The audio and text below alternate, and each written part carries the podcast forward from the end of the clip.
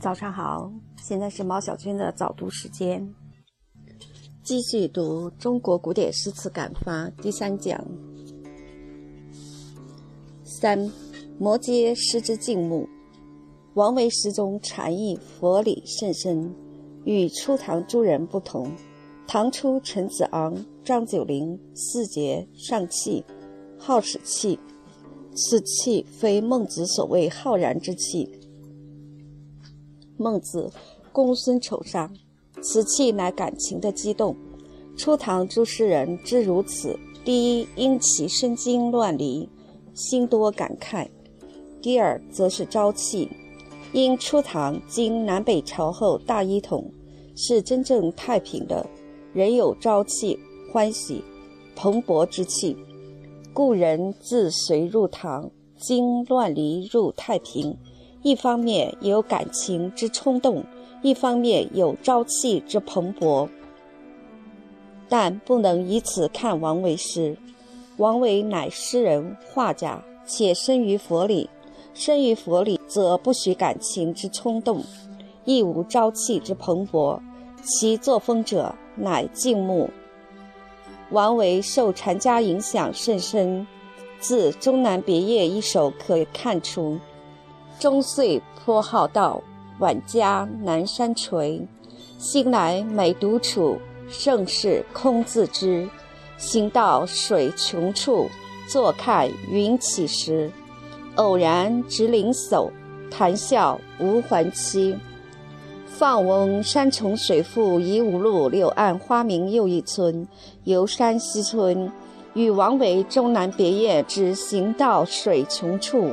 坐看云起时，颇相似，而那十四字真笨。王之二句是调和，随遇而安，自然而然，生活与大自然合而为一。生，道，人，自然，生即道，人与大自然合而为一。陶诗采菊东篱下，悠然见南山。饮酒二十首，其五亦然。偶然行至东篱下。偶然采菊，偶然见南山，自然而然，无所用心。王维之行，并非在，并非意在到水穷处，而到水穷处亦非悲哀。坐看亦非为看云起，看到云起时亦非快乐，只是自然而然。人与自然合二为一。天下值得欢喜的事儿甚多，而常忽略过去。禅宗故事讲一弟子闻饭熟而拍掌大笑，师问之曰：“度饥得饭吃，故大喜。”师以为得道，晚上一觉好睡，亦舒服事儿，而有谁拍掌大笑？人生常感到愤慨不满足，于是羡慕嫉妒，此真如大毒蛇来咬人心。每节佛经末后皆有“诸弟子皆大欢喜，信受奉行”等字。真好，信受奉行之前必为皆大欢喜，欢喜则无革新。有时理智上令人做事，而心中不欢喜，勉强之事不能持久，不必拍掌大笑，只要自己心中觉得受用、舒服即可。令人大笑之事只是刺激，佛不要刺激，甘于平淡而欢喜。慈母爱子相处，不觉欢喜。真是欢喜，然后知采菊东篱下，悠然见南山，是多大欢喜，而不是哈哈大笑。行到水穷处，坐看云起时，二句亦然。山重水复十四字太用力，心中不平和。诗教温柔敦厚，便是教人平和。往此二句，或即从唐诗二句来。宋人诗中有两句似王氏二句。而很少被人注意，即陈简斋题小事：“炉烟忽散无踪迹，屋上寒云自黯然。”才说炉烟散尽，即接上寒云，意境好；唯“黯然”二字儿太冷，镜像一稍狭小，枯寂耳。庄子心境火传之意，意思炉烟皆云。王摩诘诗是韵极含蓄，什么也没说，可什么都说了。雨中山果落，灯下草虫鸣。秋夜独坐，二句是静，不是死静，是佛的境界。佛讲寂灭而非断灭，王维盖生于佛里，灭乃四谛之一，谛真理之应。断是指是死，佛非如此。佛讲寂灭，既非世俗盲动，又非外教断灭。雨中山果落，二句自然。又孟浩然与诸子登谢山。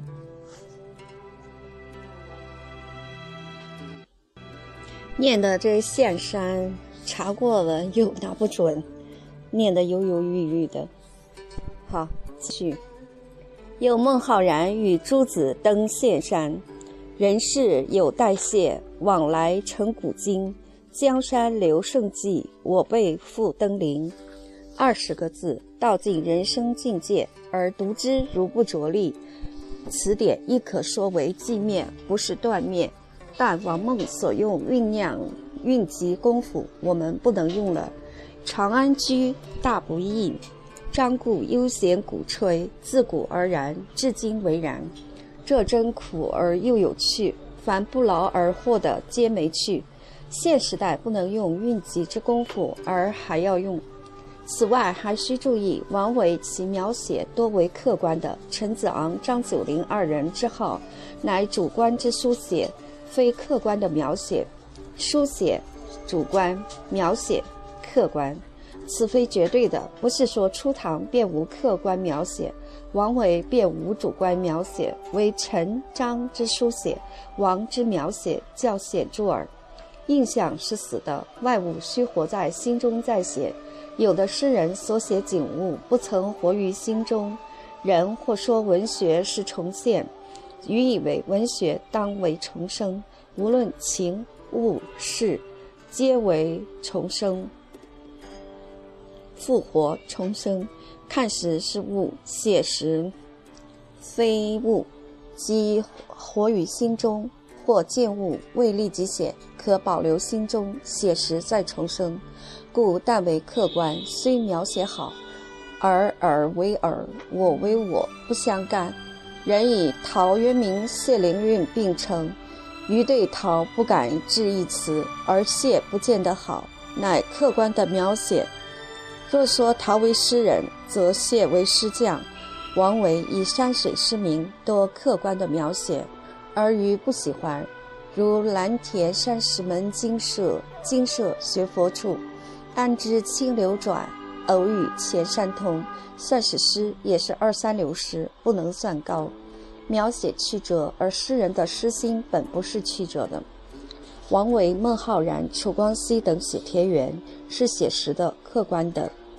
开轩面场圃，把酒话桑麻。待到重阳日，还来就菊花。孟浩然过故人庄，说田园只是田园，场圃只是场圃。陶渊明写种豆南山一事儿，象征整个人生所有的事儿。王维是写实的，陶渊明是象征的。王维是狭隘的，陶渊明是普遍的。王维之《渭川田家》，余最不喜欢。霞光斜光照虚落，穷巷牛羊归。野老念牧童，倚杖候金飞。置菊麦苗秀，蚕眠桑叶稀。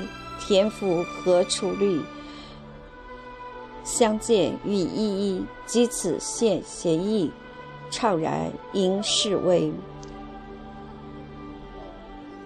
念至此处，还要纠正一个错别字：置构麦苗秀，桑棉蚕棉桑叶稀。那个字念构，困难的难，左边的右改为句。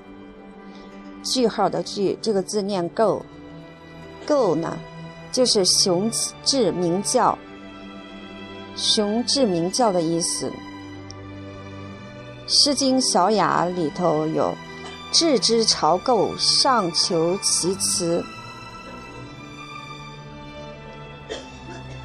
看来这个半边字啊，不认识的字不能乱念呐。好。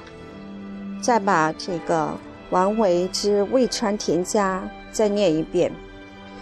余光哦，斜光照虚落，穷巷牛羊归。野老念牧童，倚杖后惊飞。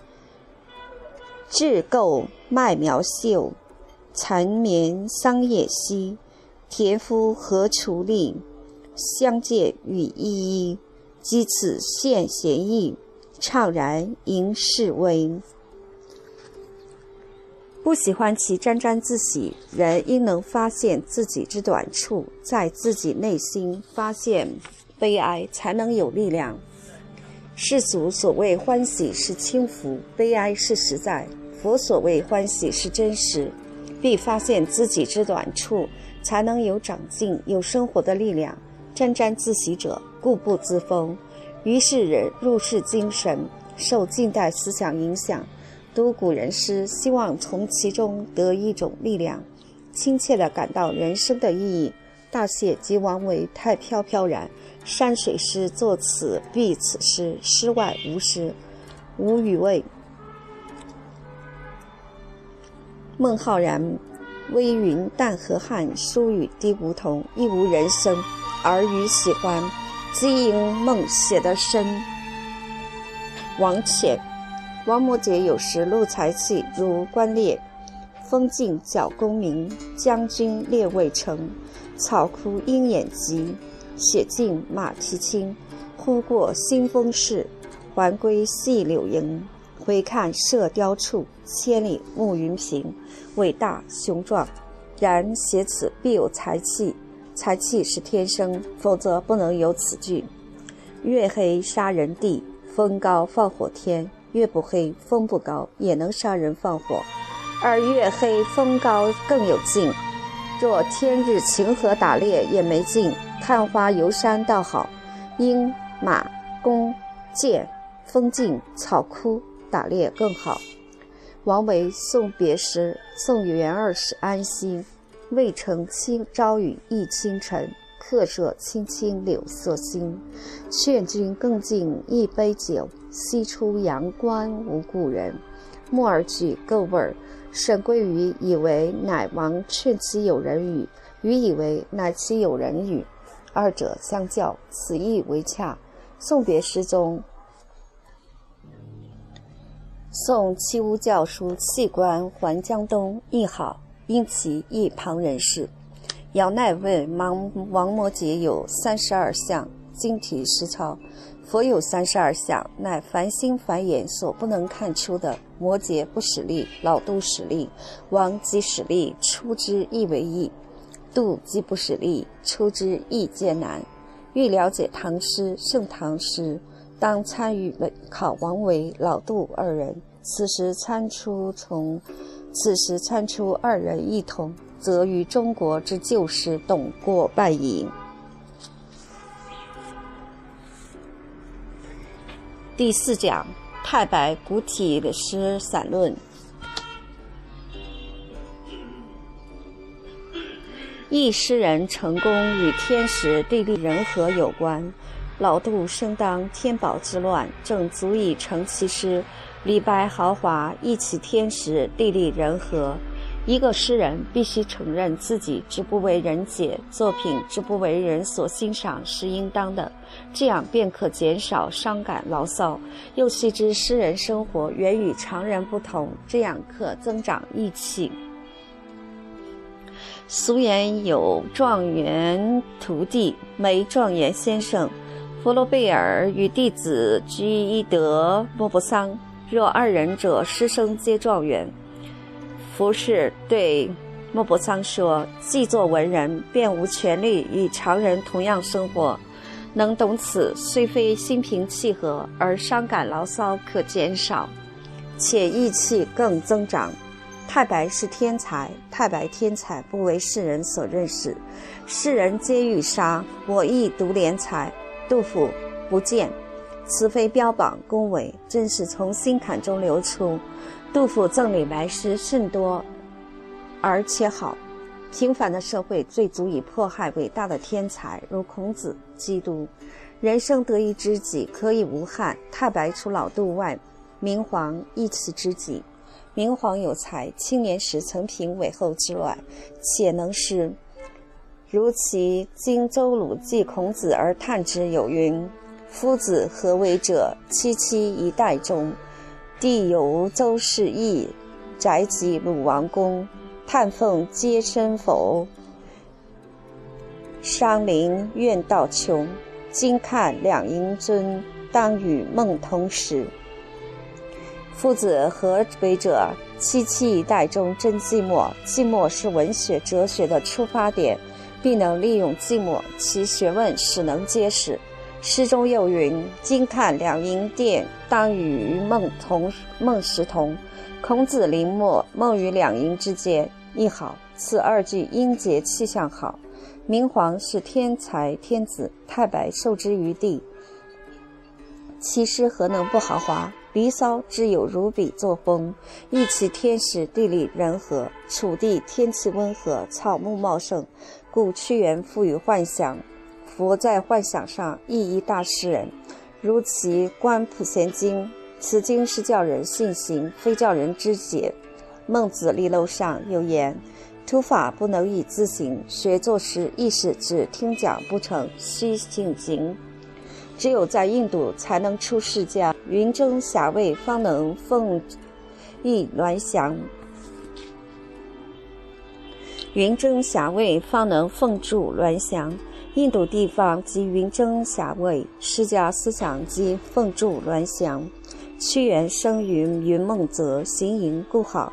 现在我们不但天时不成，地利就不成。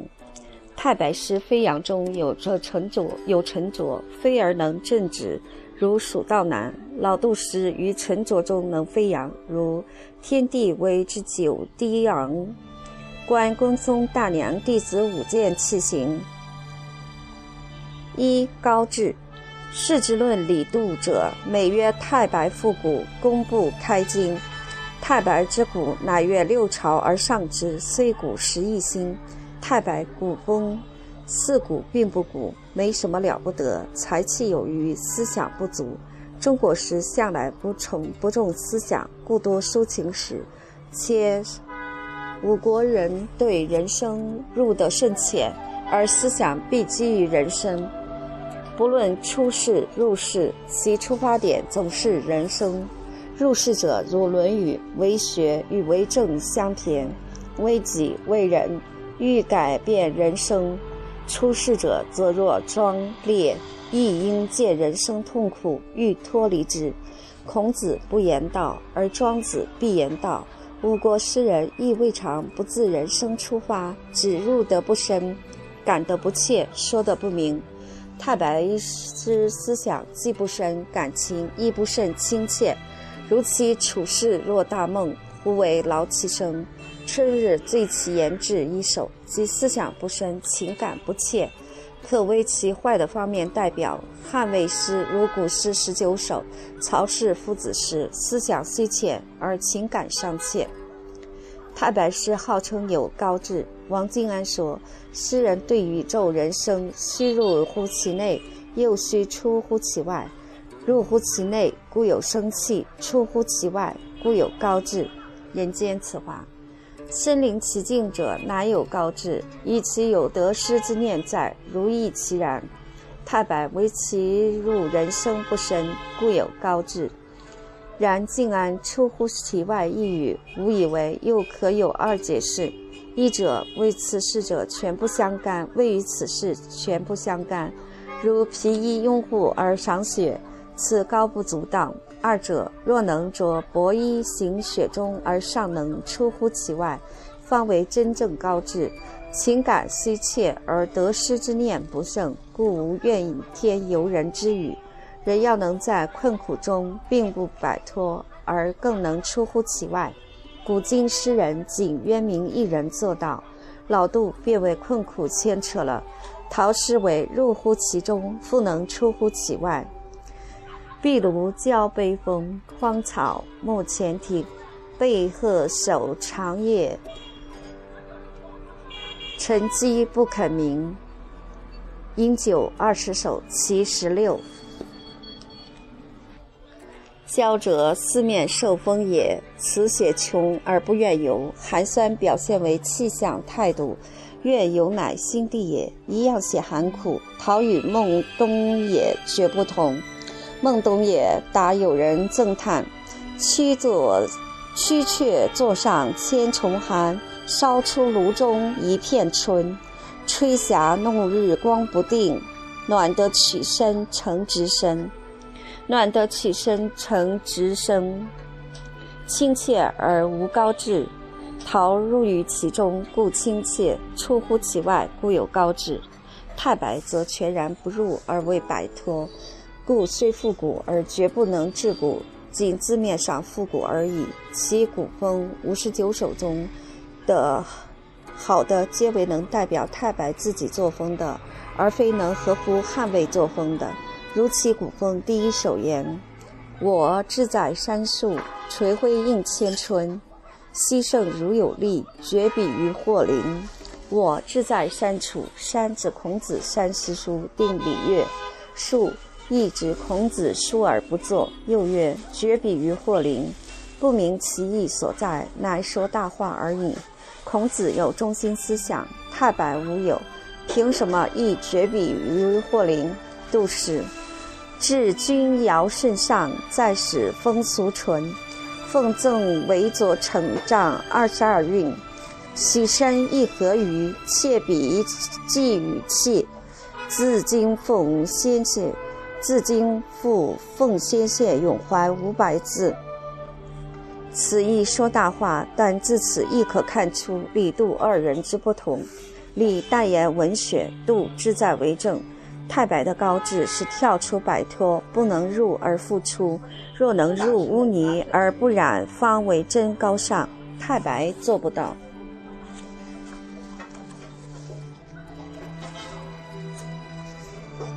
太白诗表现高致，有时用幻想，高幻想下人生，而五国人幻想不高，下又不能抓住人生核心。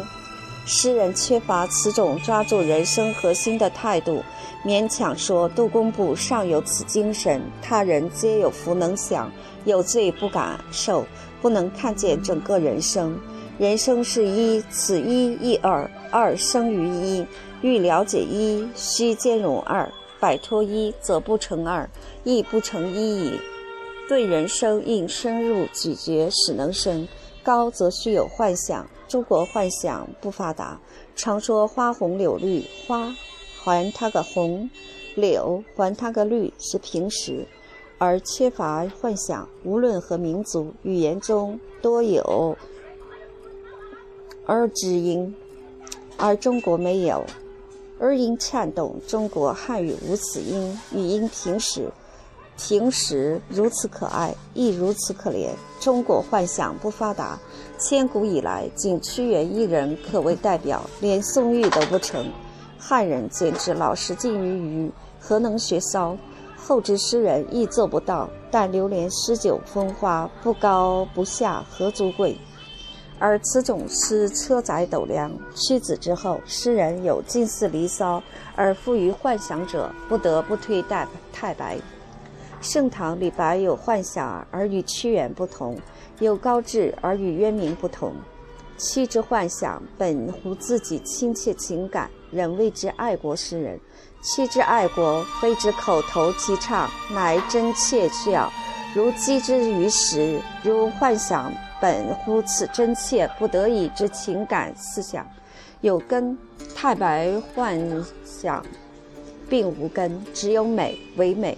屈原诗无论其如何唯美，仍为人生的艺术；太白则但为唯美，为艺术而艺术，为作诗而作诗，为人生的艺术有根，根在人生。太白有幻想，与屈不同；太白有高志，与陶不同，故其诗亦不能复古到汉魏。欲了解太白诗高志，须参其正客一首，即古风第三十一。政客西入关，行行未能已。白马华山居，华山区。白马华山君，相逢平原里。必以告持君。明年祖龙死，情人相谓曰：“吾主何去矣？可去矣。”一往桃花源，千春隔水隔流水。这句诗里头，“必以稿之君”，这个金字旁各个“高”虽然是多音字儿，念“稿”指农具，念“号”指一种温热东西的器具。觉得这个地方念“号”比较好。你看。觉得念号合适些吧？好，这首诗再重念一下：政客西入关，行行未能已。白马华山君，相逢平原里。必以好持君，明年祖龙死。情人相谓曰：“吾主可去矣。”一往桃花源，千春隔流水。读书需真正尝味儿，莫四句是高志而跳出人生。二诗之叙事：太白有惊吓皮桥怀张子房。太白有惊吓披夷桥怀张子房，子房为虎啸，破产不为家。沧海得壮士，追秦搏浪沙。暴寒虽不成，天地皆震动。且你游下邳，岂曰非智勇？我来移桥上，怀古清音风。唯见碧流水，曾无黄石公。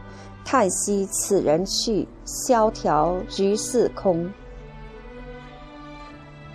与此前一首正客相近，皆叙事而未能诗化。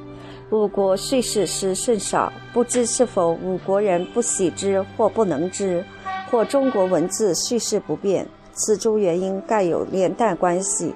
盖叙事是非有弹性不可。如太史公项羽本纪，可称立体描写。二十五史以文论太史第一，写人写事皆生动，一字作多字用。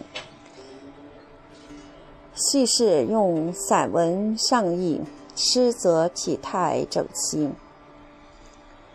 唐人抒唐人诗抒情写景最高，上可超过汉魏六朝，下可超越宋元明清。唐代虽小诗人，只要是真诗人，皆能写抒情写景甚好。《长恨歌》叙事失败了，碎废话多。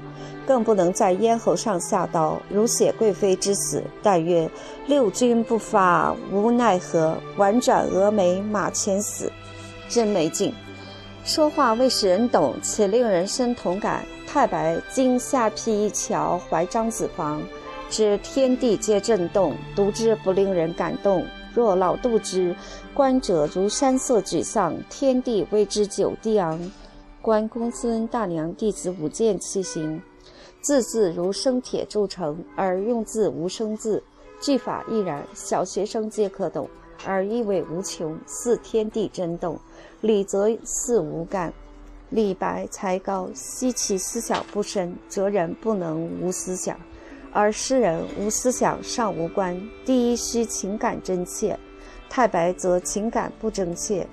老杜不论说什么，都是真能进去。理知天地皆震动，并未觉天地真动，不过为奏韵凑韵而已。必自己能真能感动，言之方可动人。写张子房，必写其别人说不出来的张子房之精神时刻。李白其曰非智勇，若此等句，谁不能说？经下邳一桥怀张子房，前数句叙事亦失败，不能诗化。即在第一步叙事时须令人明白，而若理之正客一首，叙事真不能令人明白。君子深造之以道，欲其自得之也。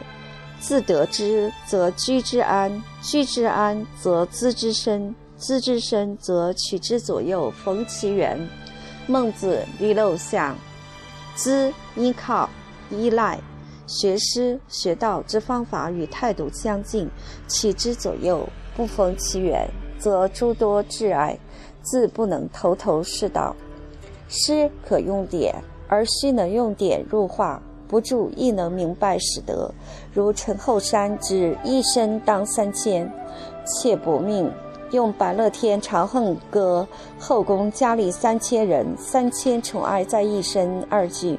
不读白诗，则不懂陈诗。用典如此，真不通矣。而太白真有好的地方，如“镜下邳一桥怀张子房，唯见碧流水，曾无黄石公”。此二句真好，讲不出来。无人亦可以有此意，而皆写不出这样的诗。太白盖以张子房自居，而无神仙黄石公交手兵法。唯见碧流水句在现在，曾无黄石公一句，则扬到千载之前。大河大开，开河在诗里最重要。诗句句平铺直叙，不仅诗，文艺句平铺直叙。鲁迅先生白话文上下左右，龙跳虎卧，声东击西，指南打北。他人文则如冲之涌，蠕动。叙事文除《史记》外，推《水浒传》，他小说叙述亦如从之如动。再者，曰碧，曰黄，水故碧矣。黄石公何曾黄？且根本无黄石公，而太白说出来、写出来便好。若曰唯有一水在，不见古仙人，此等诗一日要一百首也得，太普通。而太白曰碧，曰流，便令人如见。今下邳一桥张怀张子房之末两句，叹息此人去，萧条徐似空，意高。意思虽平常，而太白表现得真好，死并不吓人，奈何以死感之？抱憾虽不成，天地皆震动。一句即如此，感人必有过于死者。末两句字字有生命，有弹性，比老杜“天地为之久低昂”还飘洒。三诗之散文化，太白《远别离》乃仿古乐府《古别离》之作，《远别离》所写乃娥皇女英。《远别离》古有黄莺之二女，乃在洞庭之南，潇湘之浦，海水之下万里深。谁人不言子离苦？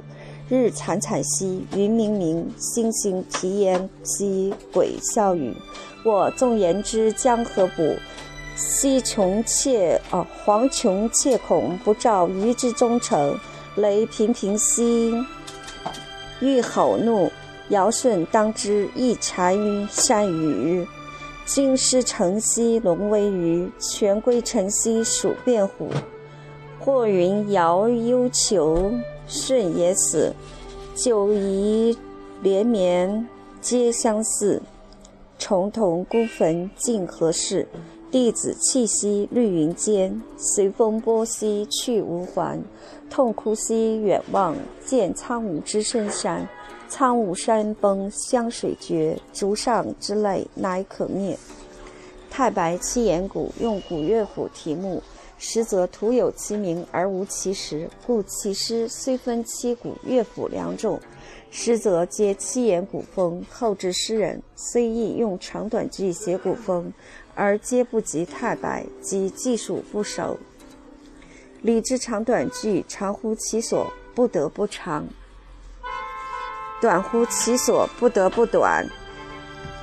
比七言五言还难。若可增减，则不加矣。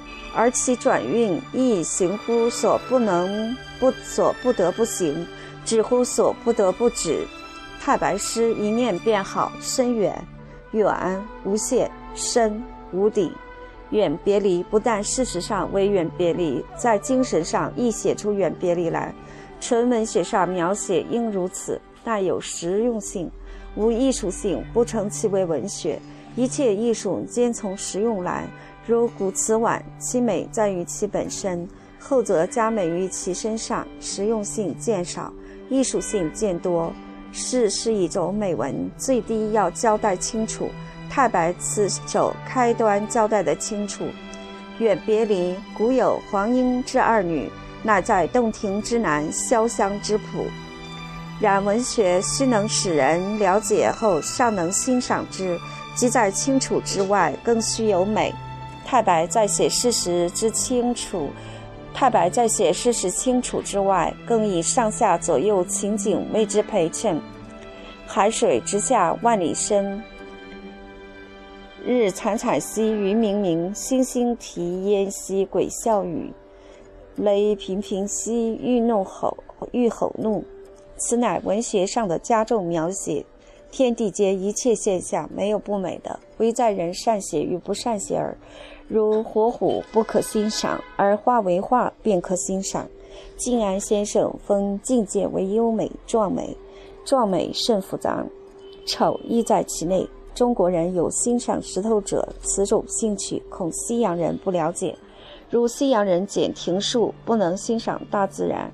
人谓之谓使之美有三要：皱、瘦、透。然何此三点，岂非丑怪？凡人庭院中或书桌上所供之时，必为丑怪；不丑不怪，不成其美。诗人根本即怪。在世人视眼上看不可通。太白此诗亦并不太好，将散文情调诗化，说曲行不得底，行曲说不得顶。洞山禅师语：“曲乃助词，动助词无意义，说不得底，乃最高最微妙高妙境界。虽不能说而能行，会心有得于心。”有所见景物生出一个东西，说不得而是有；有父母之爱，说不出而行得了。莫泊桑的老师弗洛贝尔曾告诉他说：“若想做一文学家，就不允许你过和常人一样的生活。”太白之咏娥皇女英，暗指明皇贵妃；马尾之变，做成长恨，不得不责明皇国政之父托废人。远别离之意在群师晨曦龙为鱼，全归晨曦鼠变虎二句。凡做领袖者，首重之人，然后能得人，能用人。明皇以内政复国中，军事复安禄山，即不知人。尧舜当知亦善与之句中之字儿，当为下二句代名词。通常用代名词，必有前词。此则置前词于后，尧舜二字，尧为宾，舜为主。弟子气息绿云间，绿云犹言碧云也。如将焉之，日暮碧云何？佳人书未来，修上人愿别。有女人发意曰绿云，犹言青丝黑也。或以为绿云指竹林。